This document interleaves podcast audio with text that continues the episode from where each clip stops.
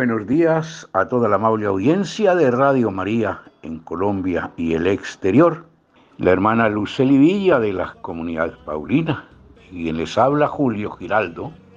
Estamos hoy dispuestos, como siempre, para entrar a cada hogar, lo cual nos agrada muchísimo, que tanta gente nos llame y nos diga que nos escuchan, lo que indica que nos han dejado entrar a sus hogares. Y eso es un privilegio, que podamos entrar nosotros allá y estar con ustedes a través de las ondas hercianas de Radio María durante media hora, reflexionando sobre temas que nos ayudan a encontrar el camino para llegar a Dios. Bienvenidos entonces a la sintonía y hoy queremos hablarles de un santo muy conocido en Colombia, San Pedro Claver. Es que estamos prácticamente celebrando su fiesta y por eso queremos resaltar en este programa las virtudes, las obras y los milagros de este sacerdote que llega de España en la época de la esclavitud y se instala allí en Cartagena para iniciar un trabajo que diríamos hoy espectacular, maravilloso, una obra de caridad con todos los esclavos que llegaban y él salía muy de madrugada todos los días, se metía a los barcos donde llegaban y empezaba a curarlos, a darles alimentación y hasta llevarlos a su propia casa para atenderlos como se merecían. Los que han estado en Cartagena de Indias y han tenido el privilegio de ir a la casa de los jesuitas allá, se han podido dar cuenta del cuartico donde él dormía. Yo fui una vez y quedé muy emocionado, porque había leído, estando muy niño, un librito en el que decía que este santo todos los días a través de la ventanita de su cuarto miraba al mar y veía llegar los barcos. Inmediatamente partía para allá. Yo estuve allí, en el cuarto donde se dice, él vivió y él dormía. Y miré por la ventanita y en efecto se veía el mar con todo su esplendor. La obra de San Pedro Claver fue inmortalizada y llevada como ejemplo a todo el mundo. Los jesuitas han tratado de mantener su nombre y hacer muchas obras con el nombre de San Pedro Claver. Eso es muy importante. ¿Quién era este santo? ¿Cómo llegó a Colombia? ¿Qué fue lo que hizo? La hermana Luceli Villa de la comunidad Paulina nos va a hablar hoy sobre este santo, sobre su día. Hermana Luceli, muy buenos días. Creo que hoy está haciendo el programa desde Bucaramanga, la ciudad de los parques y la ciudad donde también se instaló hace poco una librería San Pablo y que necesitamos que la gente sepa que, que allí está el templo religioso, el templo del saber, el templo de los libros que nos llevan a Dios. Esto no es ninguna publicidad, esto no es propaganda comercial, porque se trata de anunciar una obra de la iglesia, como es la de el señor Alberione, el padre Alberione, que fundó a las comunidades paulinas para que estuvieran en todo el mundo promocionando la Biblia y todos estos libros. Le deseo muchos éxitos a la librería de allí de Bucaramanga y que los santanderianos tan generosos para todo nos apoyen allí y vayan a la librería. Pues bien, antes de que crean que esto es una cuña comercial, hermana, le doy el micrófono para que usted nos hable en el día de hoy sobre San Pedro Claver y si tiene algún invitado, pues mucho mejor. Adelante, hermano. ¿Qué tal amigos? Qué gusto me da volverlos a saludar. Un saludo muy especial y caluroso a todos los que están en sintonía de la emisora, A usted, don Julio, nuestra gratitud por su cercanía siempre latente en este espacio. Efectivamente, como usted lo ha dicho, nos encontramos en Bucaramanga apoyando la misión que realizamos a través de nuestra librería Paulinas y es desde aquí que hoy los saludamos. Me he encontrado con personas asiduas a la emisora que la escuchan continuamente. Ya tendremos el saludo de alguna de ellas. Me encanta muchísimo esta ciudad, ha sido una experiencia maravillosa y qué mejor que en este contexto de la fiesta de San Pedro Claver, porque vamos a darle un saludo muy especial a la cultura negra, que ha sido víctima a lo largo de la historia de abusos, de maltrato y marginación. Fueron esclavos traídos del África, hasta hoy luchan por su reivindicación y sus derechos, como seres humanos, a ser tratados como personas, como hijos de Dios. Surge en la iglesia un gran santo, San Pedro Claver. Él es misionero jesuita español que desempeñó una vasta labor evangelizadora en nuestra Colombia en Cartagena de Indias, bautizando a los esclavos que llegaban de África, canonizado por la Iglesia en 1888. Es patrón de Colombia, es llamado, tal como él mismo se definió, el apóstol de los negros o el esclavo de los negros. Para esto hemos invitado al padre Luis Guillermo Trujillo Arboleda, párroco de la parroquia Sagrado Corazón de Jesús de Bucaramanga. Él es también sacerdote jesuita y también tuvo la oportunidad de estar en Cartagena, así que conoce muy de cerca lo que significó esta obra maravillosa de el santo Pedro Claver. Escuchamos su reflexión, solo la primera parte, porque la segunda la dejamos para concluir el programa. Ha sido muy interesante su reflexión, hemos tenido que dividir en dos partes, inclusive hasta cortar algunos eh, pedazos por el tema de tiempo, pero ha sido muy lindo tenerlo, padre, además es de aquí de Bucaramanga, así que bienvenido y gracias por aceptar nuestra invitación. Apreciados oyentes, paz y bien. La saluda el padre Luis Guillermo Trujillo Arboleda, jesuita, y me han solicitado muy amablemente que comparta esta, esta noche unos rasgos fundamentales de la vida de Pedro Claver y que podamos ver en la manera de ser, de actuar, la actualidad de su vida. Pedro Claver fue y sigue siendo para los jesuitas un hombre entrañable, un modelo de cristiano, de seguidor de Jesús comprometido con su causa, un, un ser humano sensible, cercano a las necesidades de los hombres y mujeres de su época, muy particularmente en esa historia que le tocó vivir eh, al lado de los hermanos esclavos de aquella época. Eh, quiero comenzar diciendo las palabras de León XIII, que lo canonizó en el año 1888 y decía que no había vida de santos más reveladora de la vida de Jesús que la de San Pedro Claver. En él veía al Jesús compadecido de las multitudes, al que curaba enfermos, sanaba leprosos y resucitaba muertos, al que multiplicaba panes y peces y catequizaba dentro de una barca o en la cima del monte. Este espíritu que habitó a Jesús también habitó a Pedro Claver, que lo llevó a ser, pues, este esclavo de los esclavos para siempre. Él escribió cuando en Cartagena hizo sus últimos votos como jesuita, que se consagraba como esclavo de los esclavos para siempre. Estamos entonces ante la vida de un ser maravilloso, grandioso, como hombre de fe, hizo muy cercano este amor de Dios, esta presencia de Dios para la vida de estos hermanos de aquella época, esclavos que salían del África, no por sus medios, no por su voluntad, sino por esta catástrofe de lo que se reconoce como la era esclavista, mm, una época oscura de nuestra historia que, que duele en el alma.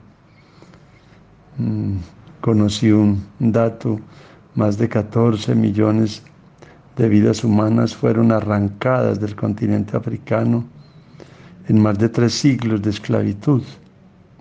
Impacta profundamente pues esta cifra, porque estos hermanos nuestros eran casados como feroces animales y muchos de ellos llegaron a Cartagena de Indias, que era un puerto esclavista desde, desde donde se surtían los demás países, las, demás grandes ciudades de mano de obra que, que fueron esclavizados para trabajar en las minas de oro, en tantos lugares para construir ciudades. Y duele en el alma entonces que seres humanos, hermanos nuestros, hayan tenido que vivir esta realidad. Pero encontramos en la historia a este gran hombre, Pedro Claver, que nació en la villa de Verdú, en Cataluña, un 24 de junio del año 1580, en el matrimonio de Pedro Claver y Ana Corberó. Él fue el tercer hijo de este matrimonio. Muy pocos días después de su nacimiento, el párroco de esta villa de Verdú pues lo bautizaba y le decía estas palabras, Dios te haga un buen cristiano, hijo mío. Pues así fue, un gran hombre que entregó su vida para dignificar la vida de nuestros hermanos y hermanas. Lo distinguió un gran amor, un profundo amor por los más humildes, por los más pobres, por los más desposeídos. Pedro, entre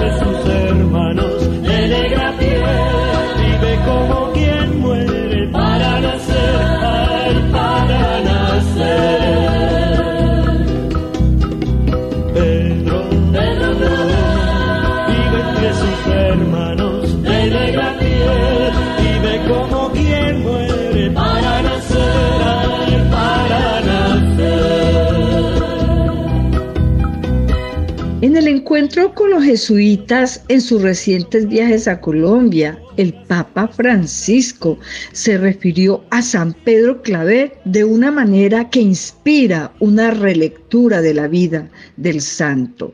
Claver se hizo esclavo de los esclavos, dice el Papa, convirtiéndose para ellos en un verdadero paráclito, consolador, abogado, intercesor.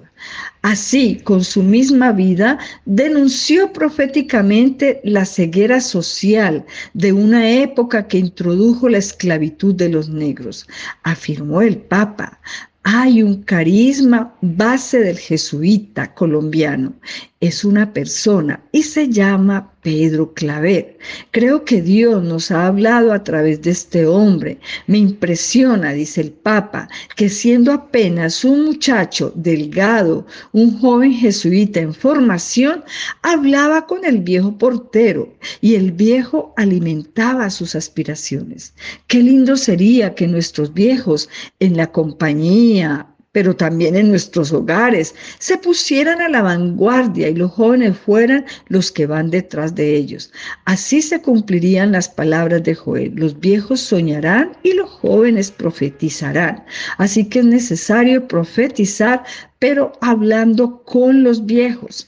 Obviamente los viejos a nosotros nos dejan muchas enseñanzas, a veces los relegamos. Eh, de hecho, hace poco hablábamos del, mes de, de los ancianos de la tercera edad, pero son los mayores los que nos dan a nosotros las pautas muchas veces para poder vivir y comportarnos con aquellos valores con que también ellos fueron formados.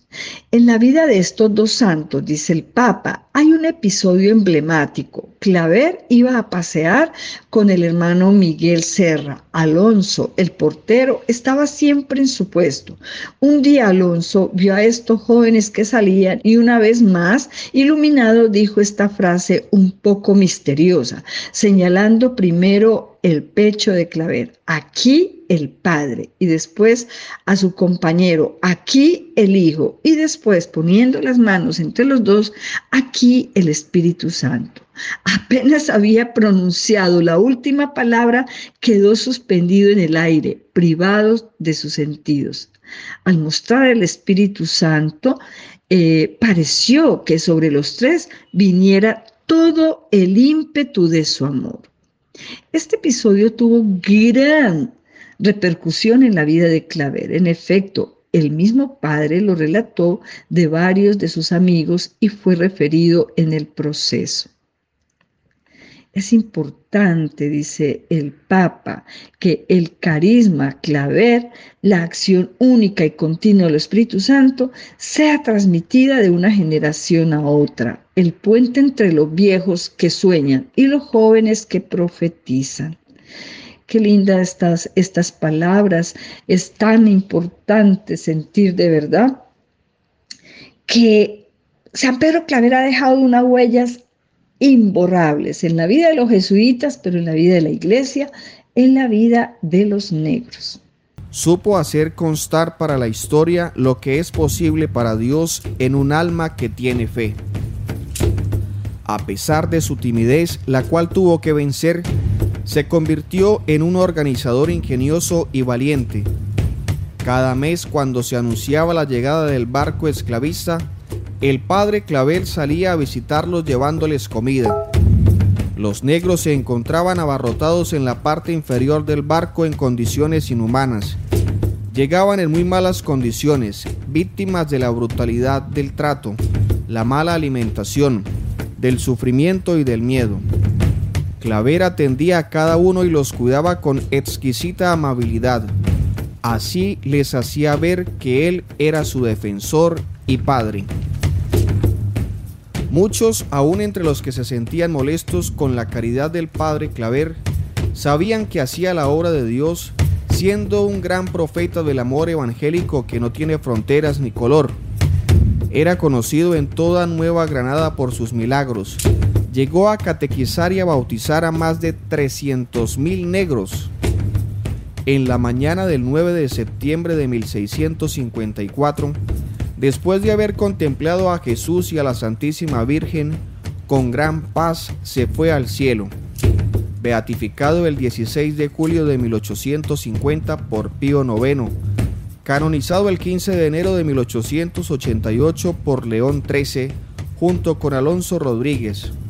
El 7 de julio de 1896 fue proclamado patrón especial de todas las misiones católicas entre los negros el Papa Juan Pablo II rezó ante los restos mortales de San Pedro Claver en la iglesia de los jesuitas en Cartagena el 6 de julio de 1986. San Pedro Claver ruega por nosotros. En Ginebra, Nueva York, 22 de mayo del 2023, eh, la Asamblea General de las Naciones Unidas decidió la resolución eh, que permitía establecer un foro permanente sobre los afrodescendientes que se utilizará como mecanismo de consulta para que ellos y otros interesados como plataforma destinada a mejorar la calidad de vida los medios de subsistencia de los afrodescendientes y como contribución elaborar una declaración de las Naciones Unidas que es el primer paso para la aprobación de un instrumento jurídicamente vinculante sobre la promoción y el pleno respeto de los derechos humanos a los afrodescendientes. Es importante dice una de las resoluciones, hacer realidad el sueño, una declaración de la ONU sobre la promoción, la protección y el pleno respeto de los derechos humanos. Son muchos los movimientos que han surgido, eh, eh, digamos, para defender y reivindicar la cultura afro. Y cuando hablamos de paz, de dignidad, de inclusión, estamos afirmando que todo ser humano es hijo de Dios y que tú y yo tenemos derechos a vivir con dignidad, con respeto, con calidad de vida. Lamentablemente nuestra sociedad aún no está lista para abrir los brazos a la diversidad de raza, de color, de cultura. Por tanto, todos estamos llamados a luchar porque se reivindique el ser humano, cualquiera que sea su condición, estatus o cultura. Para esto hemos invitado a Yolima Mena. Ella también es comunicadora social, es líder de un colectivo que trabaja en pro de la defensa de los derechos humanos de los afros en esta linda ciudad de Bucaramanga. Bienvenida y gracias por estar acá. Mi nombre es Yolima Mena Valencia, yo soy una hija de Dios, soy un milagro de Dios, un milagro de vida. Soy una sobreviviente de un aneurisma cerebral severo, crónico, que me dejó más de ocho días en estado de coma, pero por obra y gracia y milagro de mi Dios Santísimo, sigo sobre la tierra, haciendo lo que más me gusta. Y precisamente eh, en conmemoración del 8 de septiembre que se celebra el natalicio de San Pedro Claver. Es una fecha muy especial para que nosotros y nosotras, las líderes y lideresas de la comunidad afro, que luchamos siempre por esa vinculación, por esa dignificación de los derechos de los demás, de nuestra comunidad, se traiga al presente, se traiga al presente de forma proactiva, de forma proyectiva, positiva, y de igualdad.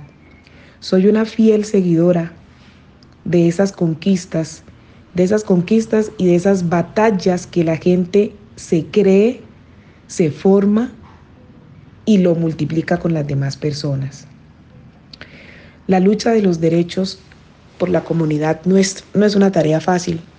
Es, una, es algo que nace, nace del corazón, nace de adentro, nace de su ser, de todo lo que en medio de sus conocimientos y sus posibilidades, el ser humano decide hacerlo. Nosotros como comunidad afro tenemos nuestra propia dinámica, nuestra propia idiosincrasia y nuestras formas organizativas. ¿Cómo ha sido mi lucha o cómo ha sido mi vinculación para defender esos derechos? Por mucho tiempo estuve motivando, alentando a esas mujeres líderes y lideresas que pertenecen a las organizaciones de comunidades negras de Colombia, pero que están ahí, siempre haciendo parte de un todo y nunca eh, hacen nada por exaltar, por valorar y dignificar los derechos de cada una de nosotras y de las demás. Donde hay una mujer negra, estamos todas las mujeres negras. Ese es, el, ese es el lema de uno de los colectivos de las mujeres inclusive desplazadas y afro de Colombia. Algo parecido es lo que yo llevo a la comunidad.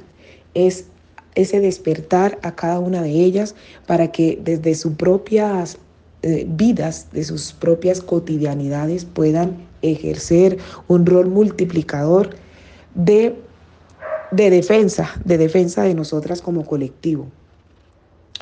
La dignificación, de eh, este caso de las mujeres, las mujeres afro, afrocolombianas, palenqueras y raizales, es, es, un tema es que si bien es cierto, lo nombran, pero no se ha hecho el, la suficiente apertura, impulso para que, para que seamos más, para que las mujeres eh, seamos más. Pero a medida que la humanidad va avanzando, nos vamos dando cuenta que sí es posible. Actualmente contamos con una de nuestras integrantes de la comunidad, una hermana afrocolombiana, que hace parte del gabinete nacional. Eso no es así, eh, eso no es algo fortuito, eso no es algo así, es algo ganado que se trabajó y que Dios dio la oportunidad de que estuviese ahí. ese, ese ejemplo esa lucha por la defensa de los derechos de los seres humanos, de sus colectivos, lo que San Pedro Claver en algún momento hizo por los negros afrocolombianos esclavizados desde Cartagena y para Colombia y para el mundo. Es lo que el mensaje que hoy, 8 de septiembre, queremos, queremos recalcar, queremos hacer visible, cada uno desde nuestras instancias, desde nuestras luchas, desde nuestros conocimientos, pero siempre, siempre, siempre de la mano de Dios, creyendo en que cuando somos unidos, somos más, somos mejor y así podemos hablar de una humanidad, de una comunidad, de unas personas y de un colectivo en igualdad de condiciones. Ese es mi mensaje hoy en conmemoración del día de, del natalicio de San Pedro Claver. Más adelante, nuestras futuras generaciones tendrán la oportunidad, desde su visión, desde sus movimientos, desde sus vivencias, poder hacer elogios, exaltaciones y muchísimas más cosas para que esta causa y esta dignificación y esta herencia ancestral que se lleva nunca muera. Solo le pido a Dios que el dolor no me sea indiferente, que la reseca muerte no me encuentre vacía y sola sin haber hecho lo suficiente.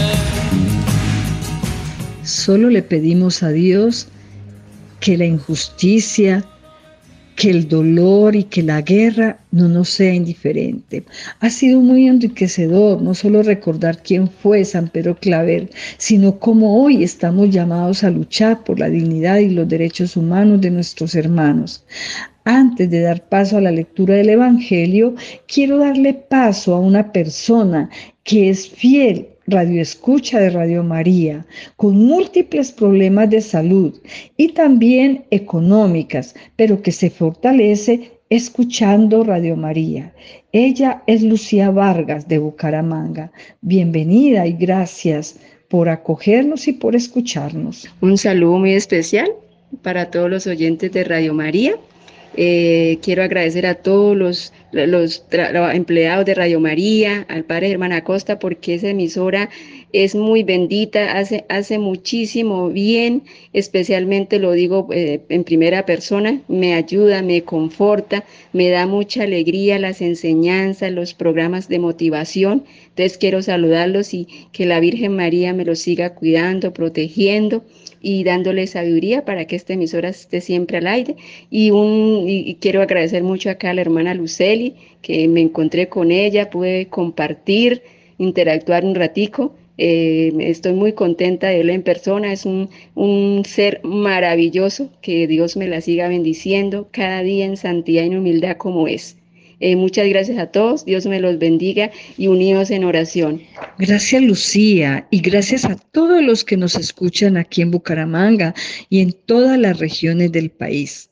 Gracias por el apoyo espiritual y económico que cada uno da a la emisora, porque esto hace posible que la emisora pueda prestar su servicio de evangelización y sea consuelo para tantas personas que sufren en su soledad y en su enfermedad. Vamos a escuchar la palabra de Dios que ilumina el tema que hemos tratado en este espacio, la vida de San Pedro Claver. Escuchamos del Evangelio según San Lucas, capítulo 4, versículos del 16 al 30. En aquel tiempo fue Jesús a Nazaret donde había criado. Entró en la sinagoga como era su costumbre los sábados, y se puso en pie para hacer la lectura. Le entregaron el rollo del profeta Isaías y desenrollándolo encontró el pasaje donde estaba escrito, El Espíritu del Señor está sobre mí porque Él me ha ungido, me ha enviado a evangelizar a los pobres, a proclamar a los cautivos la libertad a los ciegos la vista, a poner en libertad a los oprimidos, a proclamar el año de gracia del Señor. Y enrollando el rollo y devolviéndolo al que lo ayudaba, se sentó. Toda la sinagoga tenía los ojos clavados en él y él comenzó a decirles, hoy se ha cumplido esta escritura que acaban de oír. Y todos le expresaban su aprobación y se admiraban de las palabras de gracia que salían de su boca. Palabra del Señor. Gloria a ti, Señor Jesús. Maravilloso ver a este Jesús cuando Él muestra su identidad. El Espíritu del Señor está sobre mí. Me ha enviado a evangelizar a los pobres, a proclamar a los cautivos la libertad, a los ciegos la vista, a poner en libertad a los oprimidos. Esa fue la labor de San Pedro Claver.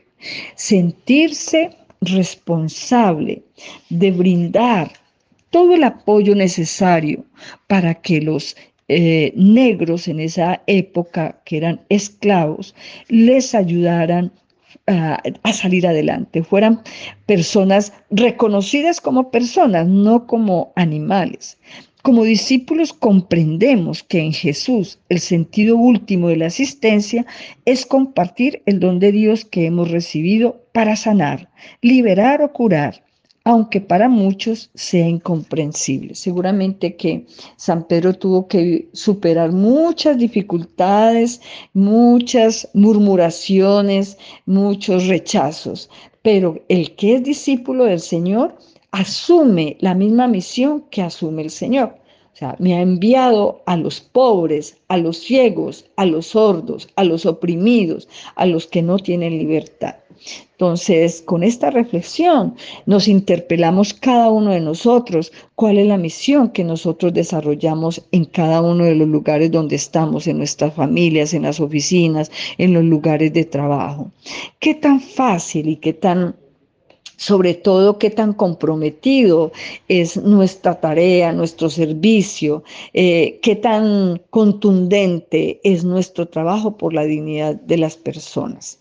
Eh, vamos a hacer una pequeña oración ya para finalizar. Se nos ha terminado el tiempo y solamente podemos pedir, te pedimos, le pedimos a San Pedro Claver que interceda por nuestro país y por todos los países donde todavía impera la esclavitud por la cultura afro para que se haga realidad el sueño de San Pedro Claver, su dignidad y el respeto a sus derechos como personas e hijos de Dios. A María le encomendamos todas las necesidades de nuestros pueblos, de todos los lugares donde todavía hay esclavitud, donde la violencia, la inseguridad, la inestabilidad laboral eh, imperan y no nos dejan vivir en paz. Que María nos acompañe, nos proteja y nos llene de fortaleza. Amén. Feliz fin de semana, que el Señor los bendiga a todos. Hasta la próxima. Día de la salvación, que ya se acerca. Bien, amables oyentes de Radio María nuestros amigos Wilson Urquijo y Luis Fernando López, quien les habla Julio Giraldo y por supuesto la hermana Luceli, les deseamos a todos una feliz semana en el Señor Jesús, que sean bendecidos por Dios y María en esta semana que ha transcurrido también la Semana por la Paz y que vamos a estar muy pronto en un programa similar. Muchas gracias. Ya dije, feliz semana. América despierta, sobre tus cerros de espuma.